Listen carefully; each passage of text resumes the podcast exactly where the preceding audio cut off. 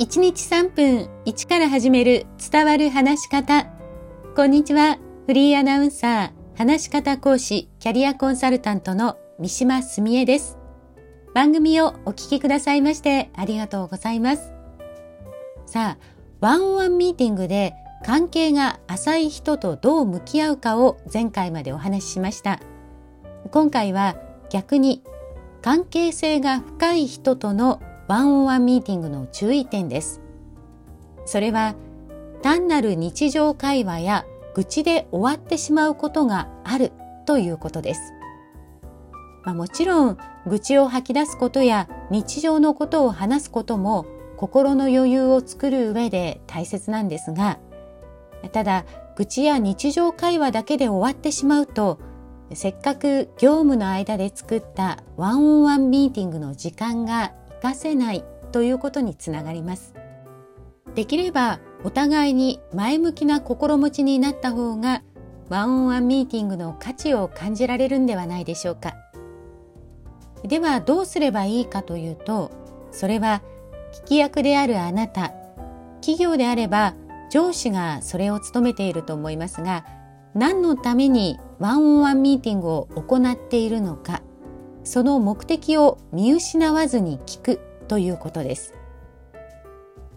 少し私の話をさせてください。私がカウンセリングを受けていた時、こんなことがあったんです。かれこれ十数年来お世話になっているカウンセラーの先生がいました。今もその信頼は変わらないんですが、カウンセリングを受け始めて7、8年くらいした頃、なぜか先生がよく話すようになったんです。私のカウンセリングはだいたい2時間ほどだったんですけれども最初のそうですね40分から長い時は1時間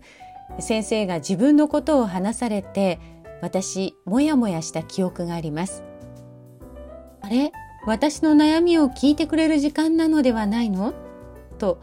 まあ、私の話ではなく先生の話が優先されている感覚になってもやっとしたんですよね。